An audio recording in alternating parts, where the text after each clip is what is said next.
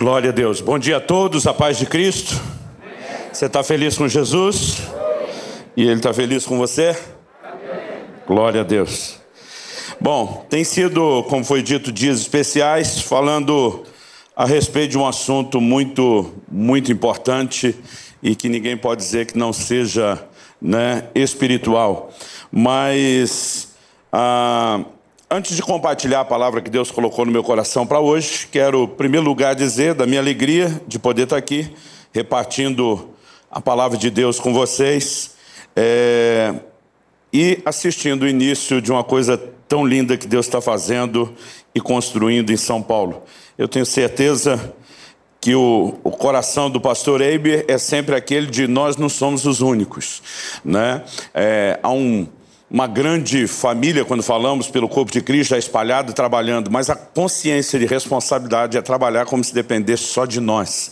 Né? E eu vejo esse coração ardendo de uma forma que me inspira. Fico feliz toda vez que de alguma forma a gente pode tanto aprender como cooperar né, com o avanço desse trabalho. Deus seja louvado. A segunda coisa, antes só de, de é, compartilhar a palavra, eu queria dizer que nós vamos disponibilizar ali é, no, no coffee shop, para quem tiver interesse, alguns materiais. Nós temos uma diversidade de, de, títulos. Uma das estratégias que Deus tem nos levado a trabalhar com o Orvalho, que é o Ministério de Ensino, é a literatura. E esse ano a gente publicou vários títulos novos. Um deles é esse aqui, o livro Revelação, o caminho para a realização. Descubra quem você é e potencialize seus resultados.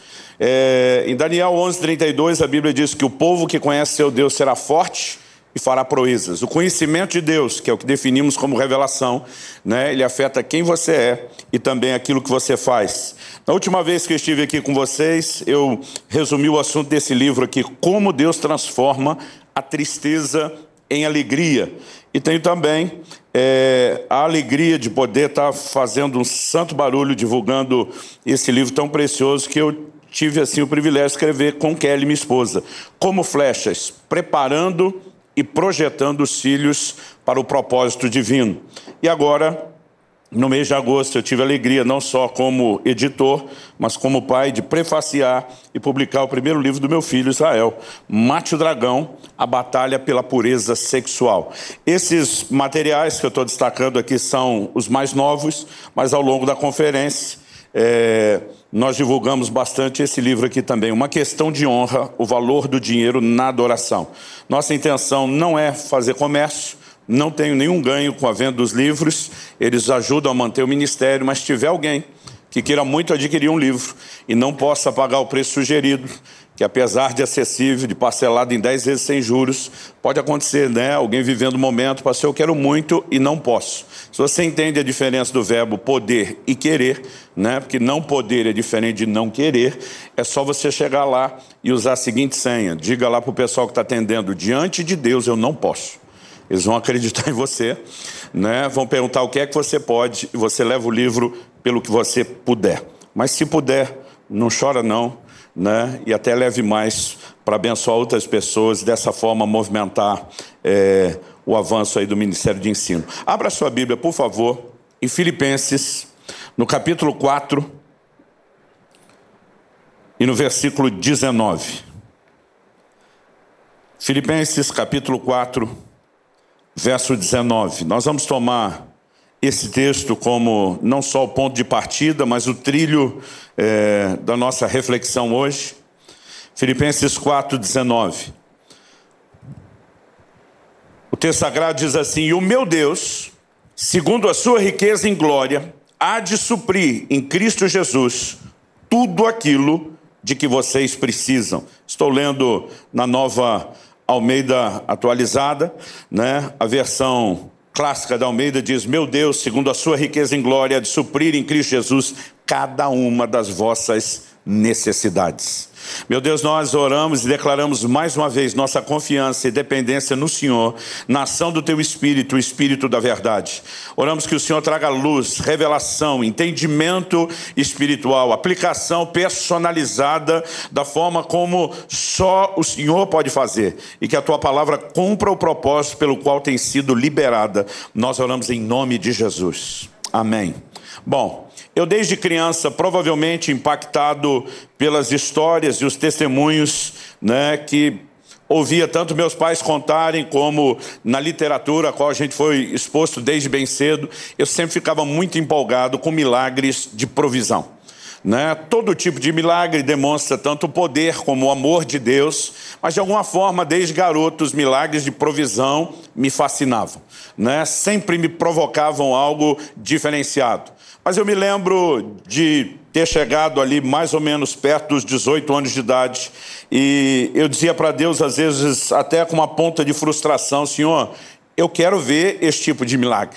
Eu já estava vendo pessoas né, ser curadas, já estava vendo muitas intervenções sobrenaturais, alguns sinais impressionantes, mas eu dizia para Deus, eu quero viver isso. E o tempo todo eu citava para Deus, Filipenses 4,19, o meu Deus há de suprir em Cristo Jesus, segundo suas riquezas em glória, cada uma das vossas necessidades. Eu dizia para Deus, não que eu esteja vivendo falta, mas eu quero ver a provisão de acordo com as riquezas da glória. Né? Eu quero quero ver a sua mão se movendo de uma maneira mais intensa nessa área. E não importa o quanto eu orasse ou né, declarasse em fé esse texto, um princípio importante que eu aprendi ao longo da minha caminhada, nada parecia acontecer. Até um dia em que, lendo esse texto, o Espírito Santo falou meu coração, né? avalie todo o contexto. Isso é até uma coisa óbvia, aprendi ouvindo isso dentro de casa. Papai dizia texto sem contexto, não passa de pretexto, era um ditado né, que já foi popular no meio evangélico. A gente sabe que, pelas leis da interpretação bíblica, você precisa sempre entender o todo, a ideia maior, mas de alguma forma é como se, para mim, até então, Paulo só tivesse feito essa afirmação de uma forma isolada no versículo 19 e não tivesse dito mais nada. Mas naquele dia, né, eu voltei no início do capítulo 4 e comecei a ler tudo de novo. E percebi que, pelo menos a partir do versículo 10, nós temos a construção de um contexto. No verso 10 de Filipenses 4, Paulo diz assim: Alegrei-me sobremaneira no Senhor, porque agora, uma vez mais, renovastes a meu favor o vosso cuidado, o qual também já tinhas, já tinhas antes, mas vos faltava oportunidade. Você vai perceber que quando Paulo fala dos macedônios, dos filipenses, renovando o cuidado, ele está falando de provisão material. Vamos continuar lendo o, o contexto. Verso 11: Digo isso não por causa da pobreza, porque aprendi a viver contente em toda e qualquer situação, tanto sem estar humilhado, como também ser honrado, de tudo e em todas as circunstâncias já tenho experiência, tanto de fartura como de fome, assim de abundância como de escassez. Tudo posso naquele que me fortalece. Todavia, apesar da minha maturidade, dessa capacidade de superação, Paulo está dizendo, fizestes bem associando-vos na minha tribulação. No 15 ele diz: Sabeis também vós, ó Filipenses, que no início do evangelho, quando parti da Macedônia, nenhuma igreja se associou comigo no tocante a dar e receber, senão unicamente vós outros. Porque até para Tessalônica mandaste não somente uma vez, mas duas, o bastante para as minhas necessidades. Ele enfatiza no 17: não que eu procure o donativo, mas o que realmente me interessa é o fruto que aumente o vosso crédito. Outra versão diz: o fruto que cresça para vossa conta. 18: recebi tudo, tenho abundância, estou suprido, desde que Epafrodito me passou, das, me passou as mãos o que me veio de vossa parte como aroma suave, como sacrifício aceitável e aprazível a Deus. E é depois de tudo isso que ele diz: e o meu Deus há de suprir em Cristo Jesus, né, segundo sua riqueza em glória, cada uma de vossas necessidades. O que é que percebemos o apóstolo né, falando aqui? Basicamente, quando ele chega no verso 19, e você não encontra essa declaração, meu Deus há de suprir em Cristo Jesus cada uma das vossas necessidades, em nenhuma outra epístola. Não significa que isso era uma promessa só para os crentes de Filipos, né? só para o pessoal da Macedônia, mas na verdade o que Paulo está falando aqui é de causa e consequência. Aqueles irmãos haviam praticado um princípio, eles haviam ativado, né? haviam feito uso de uma chave que agora produziria resultado.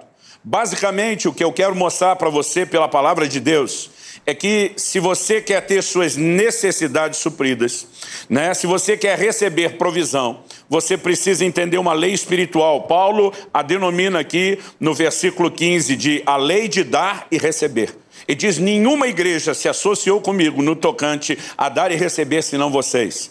Né? No reino de Deus, para se colher provisão, tem que se aprender primeiro a plantar provisão. É porque eles haviam semeado provisão na vida e no ministério de Paulo, que Paulo vira agora e anuncia a colheita, o resultado da atitude deles. Ele diz: agora o meu Deus há de suprir as necessidades de vocês. Muitas vezes nós estamos esperando que essas coisas aconteçam apenas de forma automática, sem entender que temos não apenas responsabilidade, né, mas essa grande possibilidade de intencionalmente provocar algumas dessas manifestações. E eu quero encorajar encorajar você né, a olhar comigo para esse texto de Filipenses que nós lemos e entender aqui um desenho. Eu vou repartir o meu raciocínio em, em, em três fundamentos. Em primeiro lugar, destacar essa lei espiritual, que eu chamei de dar e receber. Em segundo lugar, né, destacar de uma forma um pouco abrangente na Bíblia, além desse texto, a ideia de plantar provisão para colher provisão. Em último lugar, né, tentar fazer com que você veja isso não apenas como uma forma de ser beneficiado, mas como algo que exalta, engrandece, enaltece e cultua a Deus. Então, a primeira coisa a ser destacada a respeito dessa lei, que ele destaca no versículo 15, a lei de dar e receber, é que a Bíblia sustenta isso. Em Mateus, no capítulo 7, nos versos 1 e 2, Jesus fala sobre essa lei espiritual. Eu, de vez em quando, brinco né, e chamo isso de efeito bumerangue. Tudo que vai, volta. E não tem a ver só com questões materiais e financeiras. Em Mateus 7, 1 e 2, Jesus diz: Não julgueis, para que vocês não sejam julgados. Né? Diz: Não condeneis, para que vocês não sejam condenados. Porque tudo o que fazemos para os outros tende a voltar para nós. Uma pessoa outro dia reclamou comigo, falou, pastor, eu vou dizer uma coisa para o senhor, eu tenho uma frustração, eu, eu nunca ganho presente de ninguém. Eu falei, vamos parar essa choração e pedir para você me dar o um retorno. Quantos presentes você costuma dar? Ele não conseguia lembrar de um presente que ele tivesse dado para ninguém, né? mas ele estava cobrando. Né? A Bíblia diz que com a medida que você mede, você é medido. Mas quando chega o versículo 12 de Mateus 7, Jesus não fala apenas de não fazer algo ruim que eu não quero que me faça. Tipo, não julgar, não condenar, para não ser julgado ou condenado. Jesus diz: tudo quanto quereis que os homens vos façam, fazei vós a eles. Então, a forma como você quer tratar, tudo aquilo que você quer que volte, intencionalmente saia na frente e faça primeiro. Em Lucas 6,38 ele diz: Dai e ser-vos-á dado, boa medida, recalcada, sacudida, né, transbordante, generosamente vos darão. São afirmações do Senhor Jesus. Né? E nós precisamos, de fato, não apenas acreditar, mas colocar em prática. Ou seja, na mente divina, o dar, né, nas leis estabelecidas por Deus, o dar vem primeiro, o receber vem depois. Eu vejo gente dizendo, não, quando Deus me der, eu vou começar a dar. Né? Eu fico olhando para alguns e digo, tá bom. Primeiro, Jesus diz que quem é fiel no pouco vai ser fiel no muito. E quem é fiel no pouco vai ser infiel no muito. O camarada que não reparte quando tem menos, não vai repartir quando tiver mais. Em segundo lugar, né, é a lei. A lei tem uma ordem. Primeiro você dá para depois receber. Tem gente esperando receber para começar a dar depois. Ele nunca vai viver a lei espiritual né, que o Senhor estabeleceu. Isso é basicamente algo parecido com o que aconteceu com Tomé. Tomé disse: Eu tenho que tocar em Jesus primeiro daí depois eu vou crer. Né? algumas pessoas primeiro querem ver para depois crer. A ordem bíblica não é essa. Primeiro você crê, e a fé é a convicção do que não se vê. Primeiro você crê sem ver, para depois, como resultado, você ver evidências daquilo que creu. Né? Em João 20, 29, Jesus diz para Tomé: Você creu porque me viu? Bem-aventurados são os que não viram e creram. Né? A ordem é sempre crer primeiro antes de ver. E quando falamos da lei de dar e receber, não é diferente. Primeiro você dá, depois você recebe. Paulo destaca no versículo 17 que a intenção dele ao ensinar o princípio não era tirar vantagem. Né? Ele diz assim: não que eu procure o donativo. Na Almeida, a nova Almeida atualizada, ele diz: não que eu esteja pedindo ajuda.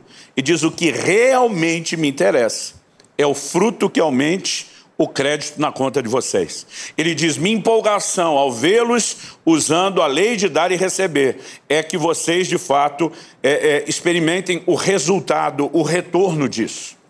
O próprio Senhor Jesus afirma, Paulo, nós não temos esse registro no Evangelho, mas é, Paulo recebeu muita revelação direta do Senhor, e ele diz em Atos 20, 35 que o Senhor Jesus diz que é melhor dar do que receber. Né? Quem recebe apenas é, é, é, foi abençoado. Aquela pessoa que dá, ela além de ser um abençoador, inevitavelmente ela também colherá, será abençoada. E o melhor, ela já entendeu o ciclo que se perpetua. É interessante como Deus faz as coisas. Anos atrás, é, isso aconteceu no, no, nos primeiros anos, ali no início de 2000, é, eu estava diante de um desafio, eu e minha família nos mudamos para outra cidade, plantaram uma igreja, levei outras famílias comigo, eu fui sem salário, sem sustento, ainda levei mais seis famílias que tinham a responsabilidade de supri-los. Eu lembro que lá em casa a gente tinha desfeito de tudo que tinha, investimos tudo, todos os nossos recursos para movimentar aquele projeto de plantação de igreja e todo mundo baixou o padrão né, no, no, no nível de sacrifício assim do mais é, é, intenso que a gente já tinha vivido. E eu lembro que meus filhos eram pequenos. E, ao mesmo tempo em que a gente queria ensiná-los a importância do que nós estávamos fazendo, nós também queríamos passar para eles uma mensagem de que isso não significava que necessariamente eles tivessem né, abandonados, que eles não tivessem importância. Então, eu lembro que, com, muito, é, é, é, com muita paciência, nós começamos uma poupança, usamos um cofre, enchemos aquilo de, de moeda ao longo de quase todo o ano. E eu dizia para eles: olha, todo troco, toda moeda que sobrar, nós vamos guardar aqui, nós vamos juntar. E quando esse cofre estiver cheio, nós vamos numa loja de brinquedo pegar coisa boa. Porque naquela época era só aquelas lojinhas de R$1,99. Eu não sei se isso ainda tem hoje, mas já foi febre, né? pelo menos quando meus filhos eram, eram pequenos. A gente dizia, olha, aí vai ser brinquedo bom. E a gente foi juntando aquilo. Quando o cofre já estava ficando perto de cheio, eu lembro que um dia eu falei, e aí, o que, que vocês vão querer? Qual o brinquedo?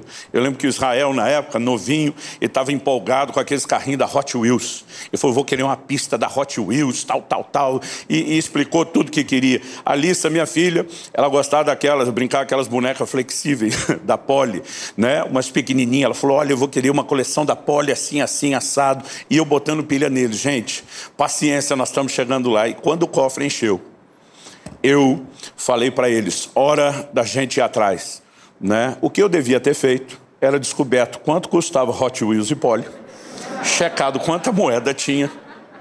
Mas eu, inocente, vendo aquele mundaréu de moeda, achei que a gente estava quase rico. Né? É, gente, era um pote grande, vocês não têm noção. Mas quando eu abri e contei aquilo tudo, tudo, porque a maioria não era moeda de um, eram as pequenininhas, né? a gente tinha 80 reais. E eu descobri que só a pista da Hot Wheels era 160, o dobro. A coleção da Poli era mais ou menos o mesmo preço, quer dizer, a gente tinha um quarto do que precisava. E eu não tinha de onde tirar recurso. Né? Mas não tinha, assim, não tinha nenhuma forma de crédito, não tinha nada, nada, nada. E de repente, quando eu fui na loja e descobri o preço daquilo, tento imaginar minha vergonha como pai, dizendo para o filho: olha, deu ruim. Não é dessa vez. Só que eu pensei, nós levamos quase um ano para gerar um quarto disso, quando é que eles vão ter? E eu fiquei muito mal, eles ficaram murcho que só. E eu falei, Deus, a culpa é toda minha. O senhor não tem nada a ver com isso. Mas eu preciso de ajuda. O senhor tem que me tirar dessa. Me ajude. Eu fui, eu fui assim, realmente muito inocente, muito ingênuo. Eu devia ter feito isso, mas olha o coração dessas crianças. Me ajuda a resolver isso. E eu comecei a orar intensamente por provisão. Eu lembro que um dia recebemos uma oferta que bancou assim as contas de todas aquelas famílias, no final sobrou 50 reais. Peguei aqueles 50, guardei, né, escondi num, num canto secreto da minha carteira e falei: esse aqui já vai para aquela conta. Subimos de 80 para 130. Falei: está quase um dos, dos presentes. E estava orando. E aí um dia eu fiz uma viagem cá e havia um, um, outro pastor me acompanhando e nós estávamos no carro orando, a maior parte do tempo orando em línguas, aquele momento gostoso na presença de Deus, o Espírito Santo diz: pega nota de 50 reais e oferta para ele. Eu falei: não, não, não, não, não, não, não, não, não. Eu preciso disso para inteirar, eu não posso diminuir. O Senhor diz: oferta para ele. Eu pensei: bom, eu estou tentando defender brinquedo dos filhos, quando talvez o cara está precisando comer ou pagar uma, uma conta. E o Espírito Santo falou assim: diga para ele que não é para comer nem pagar conta. Diga para ele que é para dar dinheiro para os filhos dele comprar brinquedo. Aí, irmão. Aí bateu a revolta. Eu falei, o senhor tirar o brinquedo do meu filho para alguém comer, tudo bem, mas tirar o brinquedo do meu filho para dar brinquedo filho dos outros. Mas eu já aprendi que não adianta discutir com Deus, Ele está certo, quer Ele explique, quer não. Eu acabei, não do jeito que a Bíblia manda com alegria, eu acabei fazendo com um pouco de tristeza. Mas falei: olha, isso aqui é para você comprar brinquedo para seus filhos, não é para comer, não é para pagar conta. É uma oferta com propósito. Deus me mandou ser muito claro. Ele falou: não, não, não, não, tranquilo. Achei que ficaria por isso. Falei, meus filhos não sabem nada dos 50, eu continuo orando. Provavelmente vou colher o que plantei. Só que um tempo depois nós fomos almoçar na casa daquele pastor. E quando chegamos, a família, os filhos dele vieram correndo, pastor Luciano, na frente dos meus filhos. Muito obrigado pelo dinheiro que você deu para nós comprar presente. E, e, não só isso, o menino fala, peguei minha parte, tudo em carrinho da Hot Wheels. Eu penso, não fala em Hot Wheels. A menina veio, na minha parte, eu peguei as bonequinhas da Poli, as idades deles eram parecidas. Eu pensando, não fala da Poli. E quando saíram de perto, meus filhos assim, me fuzilando com os olhos. Ninguém falou nada, mas eu sabia, não tem dinheiro para comprar o nosso, está comprando para os outros. Eu dizia, calma, muita calma nessa hora. Mas eu vi que eles estavam esperando uma explicação. Falei, olha, o nosso 80 reais está guardado. Isso foi um outro dinheiro que Deus deu. Eu estava juntando para aquele, mas ele deu uma ordem específica. Aí eu lembro que o Senhor falou: então foi Deus que deu o dinheiro do nosso brinquedo para o brinquedo dos outros. Eu falei: não, não, não, não, não, não. Eu pensei, era melhor eu ficar ruim do que Deus, né? Eu falei: filho, Deus é sabido, ele sabe o que faz. Aí meu filho falou: não estou entendendo. Eu falei: filho, pensa. Quando você fez aquela experiência lá na escola e plantou o feijãozinho, o que é que nasceu? Vagem. Eu falei: filho, o que é que tem dentro da vagem? Eu falei: eu nunca abri, pai. Eu falei: feijão. Ah, é? É. Planta feijão, colhe feijão. É assim que funciona. Planta milho, colhe milho.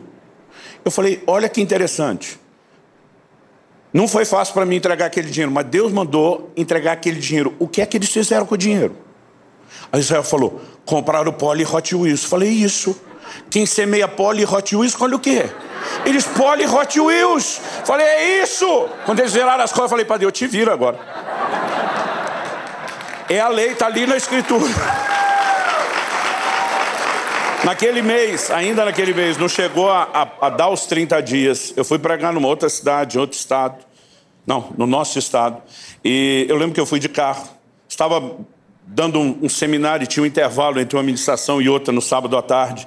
E um irmão me procura no intervalo e falou: Pastor, o senhor pode prestar a chave do seu carro um pouco? Foi meu querido, eu mal lhe conheço, o que você quer com o meu carro? Né? Ele falou, desculpe, eu deveria ter me explicado. Eu trouxe um, um presente, mas eu não queria entregar na frente dos outros, eu pensei em colocar lá no porta-mala do carro, o senhor olha com calma depois. Eu lembro que ainda dentro de gaiato, o pastor, falei, confia nele, conhece ele. Falou, pode entregar a chave.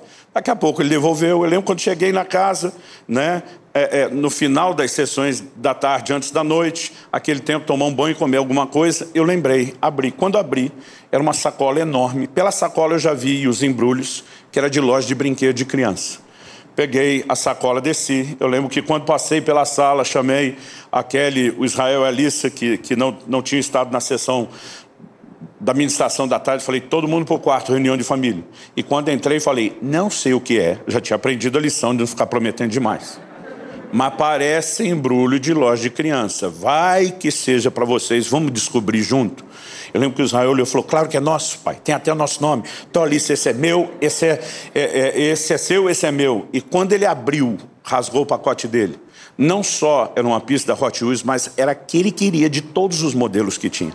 Quando ela abriu a dela, era a coleção da Polly que ela queria de todos os outros momentos. E os dois disseram: Pai, do jeito que você falou, plantamos Polly e Hot Wheels, colhemos Polly e Hot Wheels. Sabe,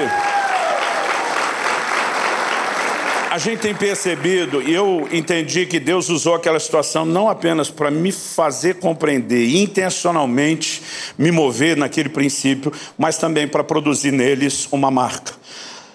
É princípio bíblico que se planta provisão para colher provisão. Há uma lei, né? depois do dilúvio, em Gênesis 8, 22, Deus diz: Enquanto a terra durar, não deixará de haver semeadura e colheita, frio e calor, verão e inverno, dia e noite. Quando Deus fala semeadura e colheita, não é só daquilo que é natural. Em Gálatas 6, nos versículos 7 e 8, a Bíblia diz: Não se enganem, de Deus não se zomba, pois aquilo que a pessoa semear, isso também colherá. Quem semeia para a sua própria carne, da carne colherá corrupção, mas quem semeia para o espírito, do espírito colherá vida eterna. Então, não se limita ao plantio natural, né? Mas no, no, no, plano espiritual, eu e você precisamos entender isso. Agora, essa afirmação do aquilo que a pessoa semear também colherá, ela vem dentro de um contexto. O versículo 6, o anterior, diz: Aquele que está sendo instruído na palavra, compartilhe todas as coisas boas com aquele que o instrui. E na sequência diz: aquilo que a pessoa semear, isso também ceifará. Uma verdade que eu entendi e quero deixar com vocês aqui, né, é que Deus tem uma forma de trabalhar muito específica. Normalmente, é, eu ficava, quando lia a história de Elias, né, Elias está lá, a, a, a, seca chegou, como foi profetizado, ele está bebendo o ribeiro de Querite, mas o ribeiro começa a secar, e de repente Deus dá uma palavra para ele: levanta-te Está lá em 1 Reis 17. Vai a Sarepta de Sidom, porque eu ordenei a uma mulher viúva que te sustente.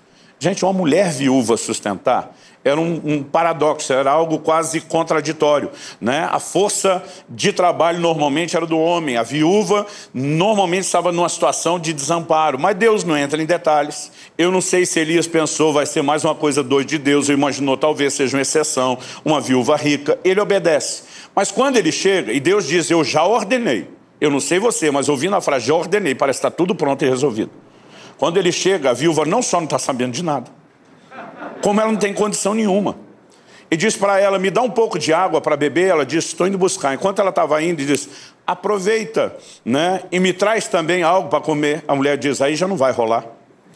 Ela diz: Eu saí colher alguns cavacos e é a saideira, é a última refeição.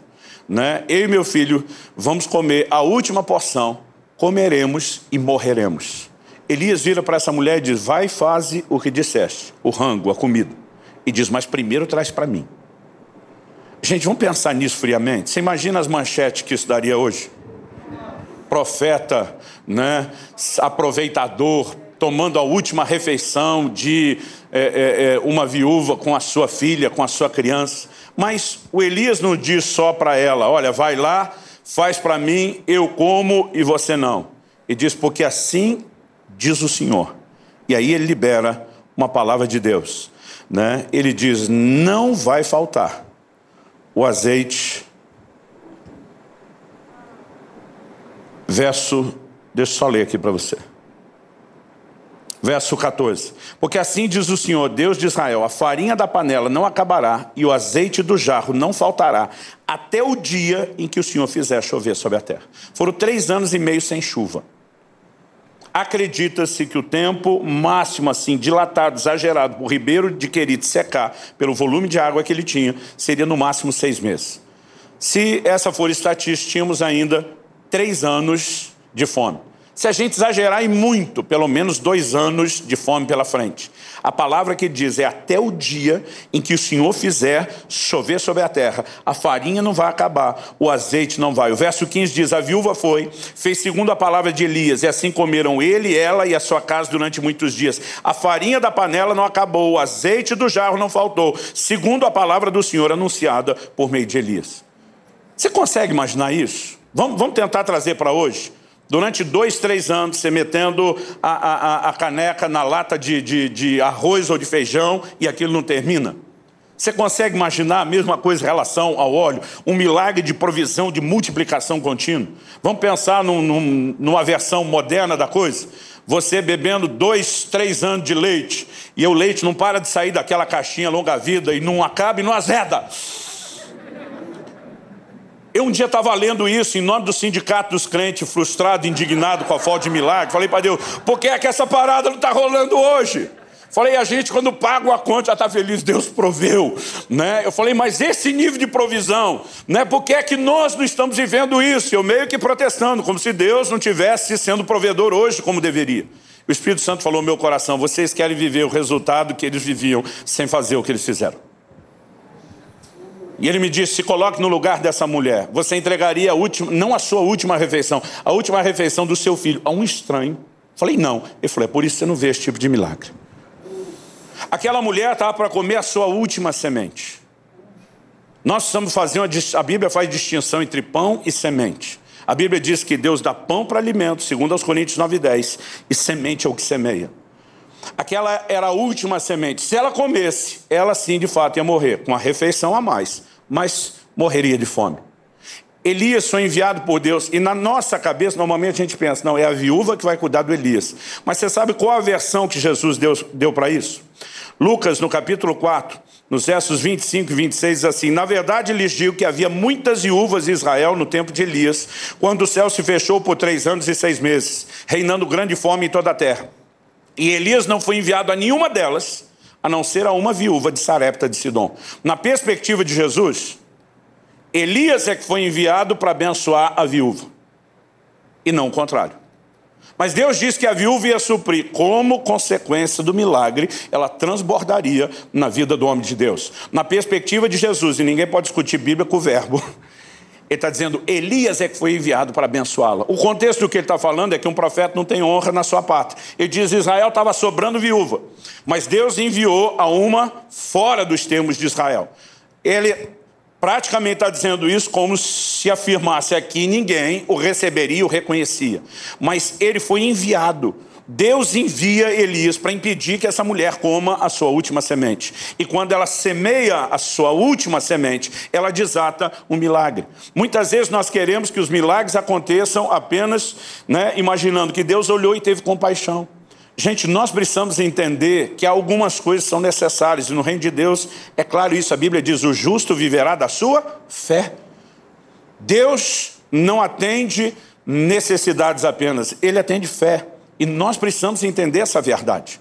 Todo mundo tem a necessidade de ser salvo, mas só vai ser salvo quem crê. Porque a pessoa não é salva porque precisa ser salva. Ela é salva se reconhece sua limitação, sua condição de pecador e Deus como Salvador e crê no que Jesus providenciou. E muitas vezes nós estamos esperando que o milagre aconteça só porque Deus viu que a gente precisa. E não entendemos que nós podemos participar, cooperar e provocar resultados. Anos atrás estava fazendo um seminário no interior da Bahia. Né? Eram quase 30 igrejas envolvidas num, num, num grande auditório.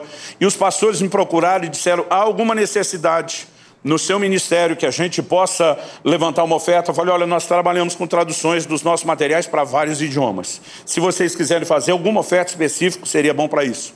Eles levantaram uma oferta. E aquela oferta cobriu uma tradução inteira. Se não me engano, foi um dos nossos livros que traduzimos para o alemão na época. E eu lembro que eu fiquei feliz com o resultado. Quando eles me disseram, olha, a oferta deu tanto e tinha ultrapassado um pouco o valor que a gente precisava, eu estava muito feliz.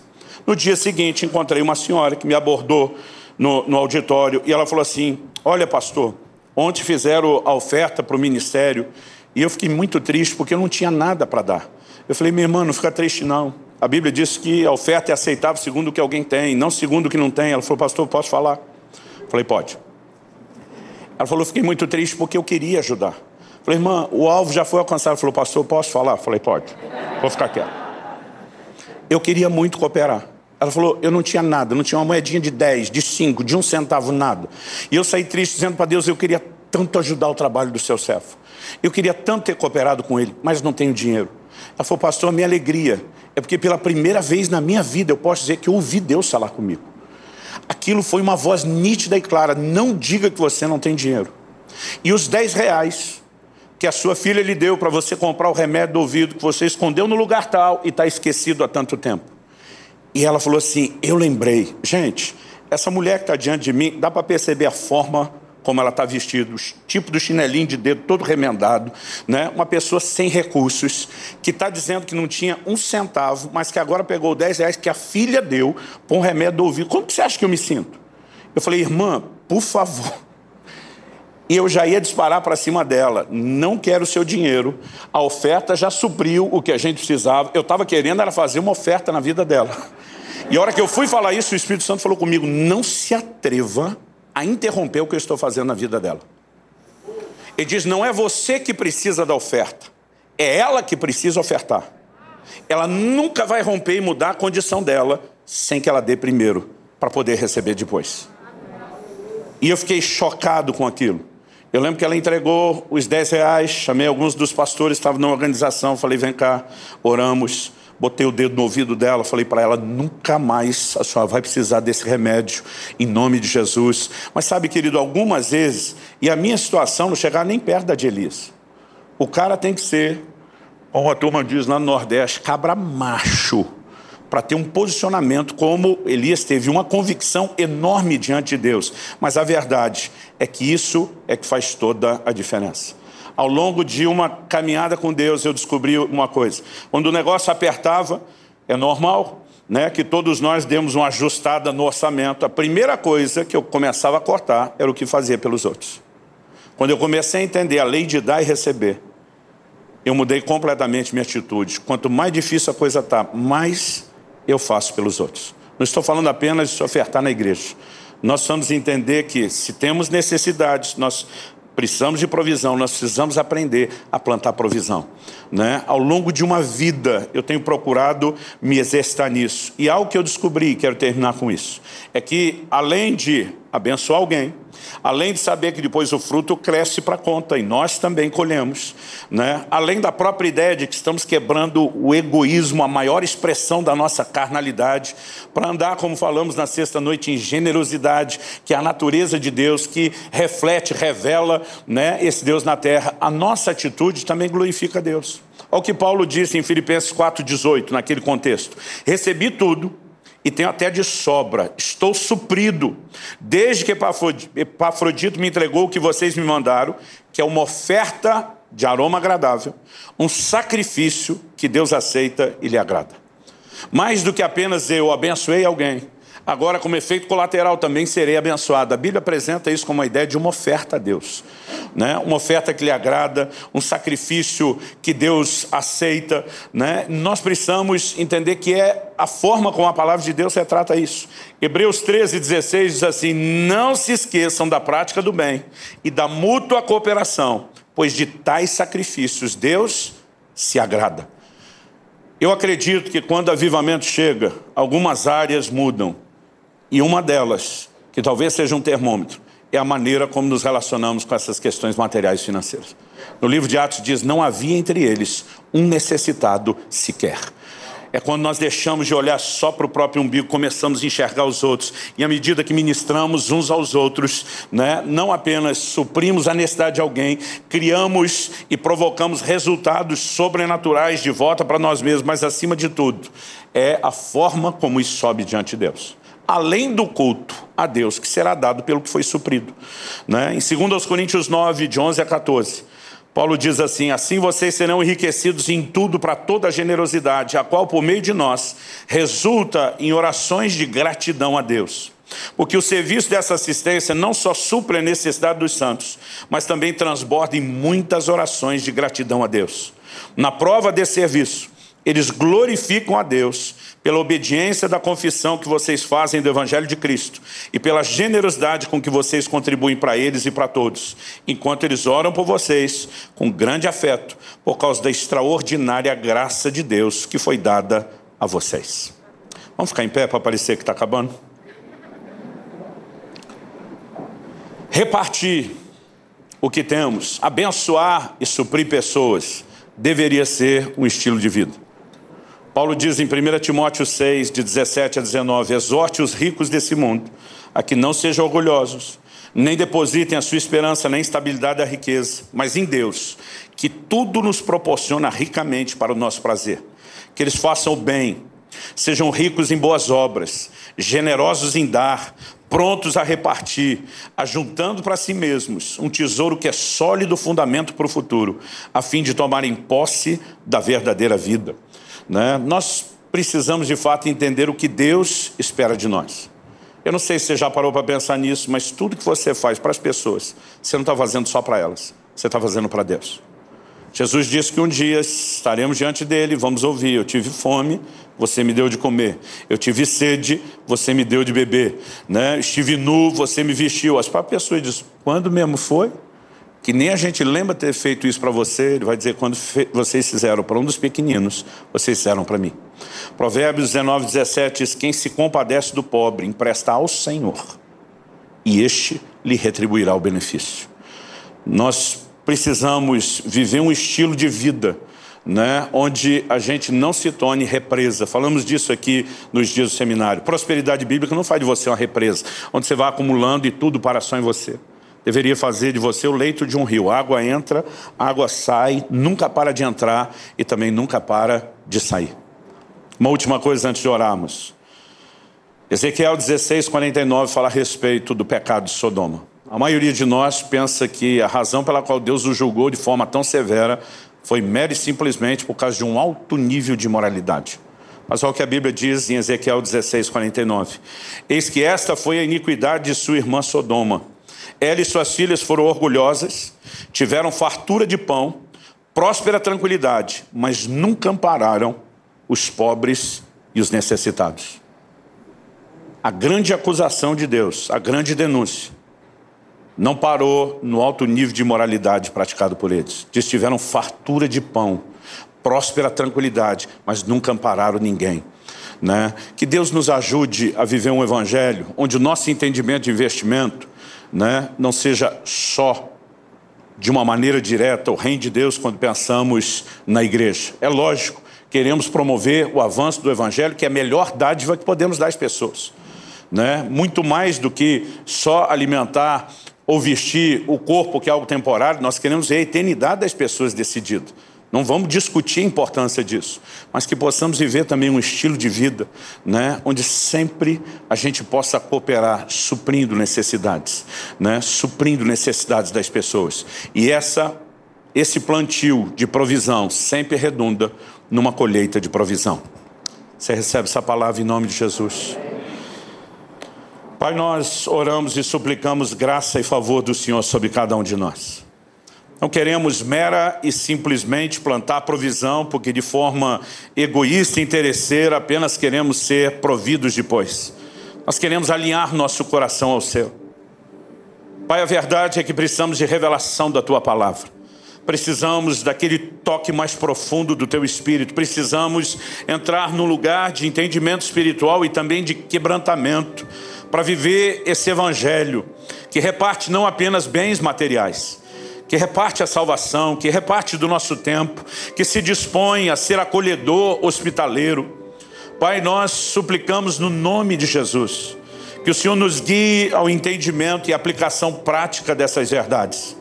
Eu oro por cada um dos meus irmãos e irmãs. Eu oro por aqueles que ainda não tiveram as suas experiências de plantar provisão para colher provisão. Que o Senhor possa dirigi-los, mas eu oro por aqueles que já têm vivido algumas dessas experiências, que eles possam avançar, que eles possam passar de fase, que eles possam entrar em lugares ainda mais profundos, que eles possam ter experiências ainda maiores. Que venham dias, Senhor, onde de fato possamos absorver esse teu coração e possamos viver de uma forma exemplar como os macedônios viveram, a lei de dar e receber. Sabemos que inevitavelmente colheremos o efeito das necessidades supridas.